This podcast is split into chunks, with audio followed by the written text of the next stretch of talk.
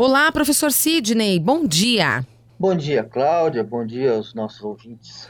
Bom, professor, a gente inclusive nessa semana soltou aí uma pesquisa, né, da UFPR, que com certeza abalou um pouco aí quem anda de ônibus, principalmente, porque já diz que depois de dois anos sem reajuste, a tarifa do ônibus deve subir no ano que vem.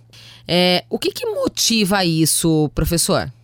Olha, Cláudia, se essa notícia é, abalou de alguma forma, eu não, não tenho notícia melhor, né? Infelizmente. Eu, infelizmente, eu concordo com o Marcos, que foi o, o, o autor da pesquisa, é, que vai ter reajuste.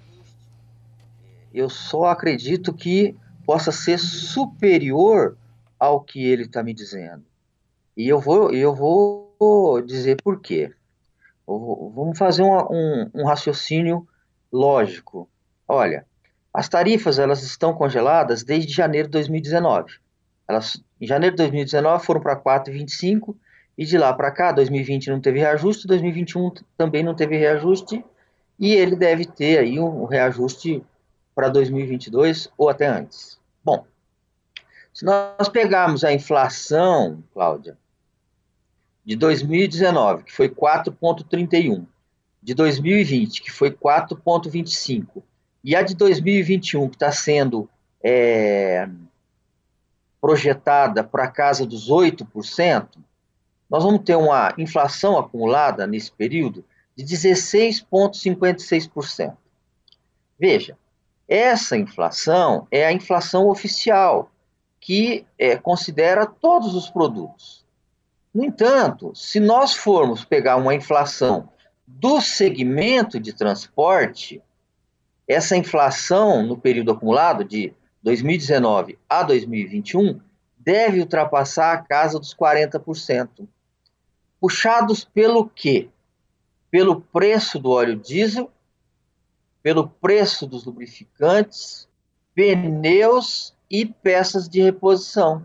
Então, nós temos uma inflação oficial de 16%, na casa de 16%, e depois nós temos uma inflação do segmento que deve superar a casa dos 35%, 40%. Então, assim, é uma situação delicada.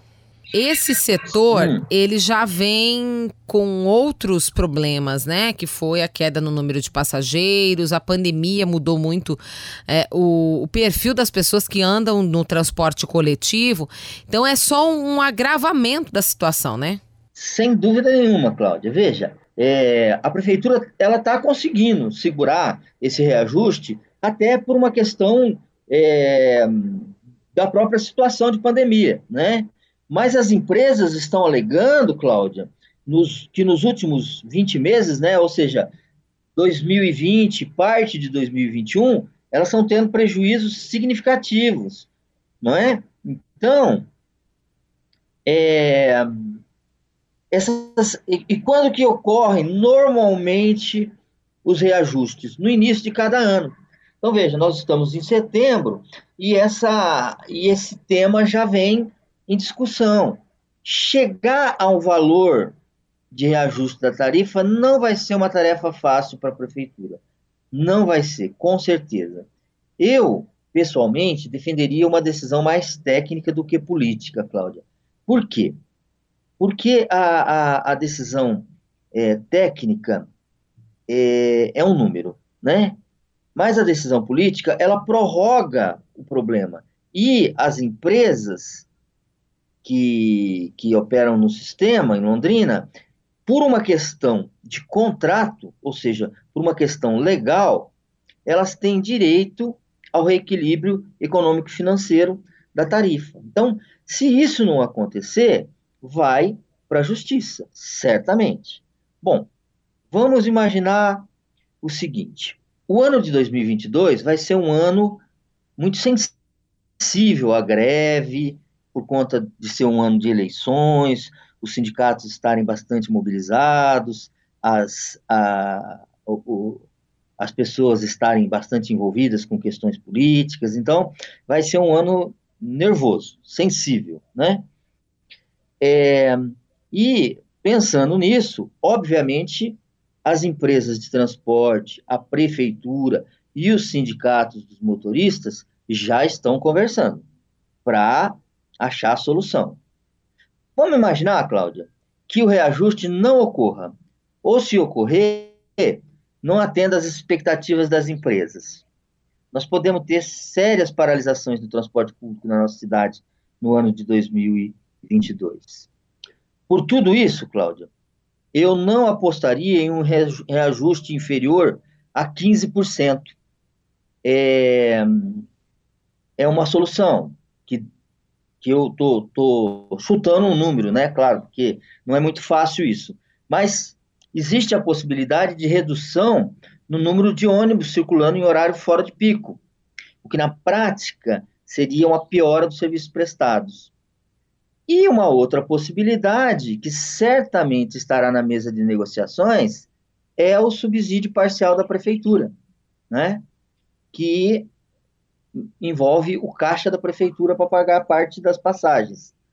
É, o cenário não é, não é dos melhores, e nós vamos ter que aguardar, então, o desfecho desse problema aí e ver o que virá para o início do ano de 2022 se isso não ocorrer antes, viu, Cláudia?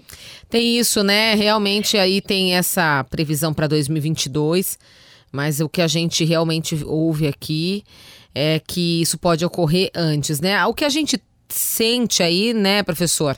Apesar da seriedade desse assunto e saber que a conta não fecha no final do mês, é que as pessoas que usam o transporte coletivo, isso pesa muito no bolso, né? Ah, sem dúvida de novo, a corda está arrebentando para o lado dos mais fracos, uhum. né? É, são eles que vão sentir o peso e esse peso é significativo. É verdade. Professor, obrigada. A gente vai acompanhando esse assunto. Qualquer novidade, a gente volta a falar aqui na coluna. Obrigada, uma boa semana. Obrigado, igualmente, e aos nossos ouvintes também.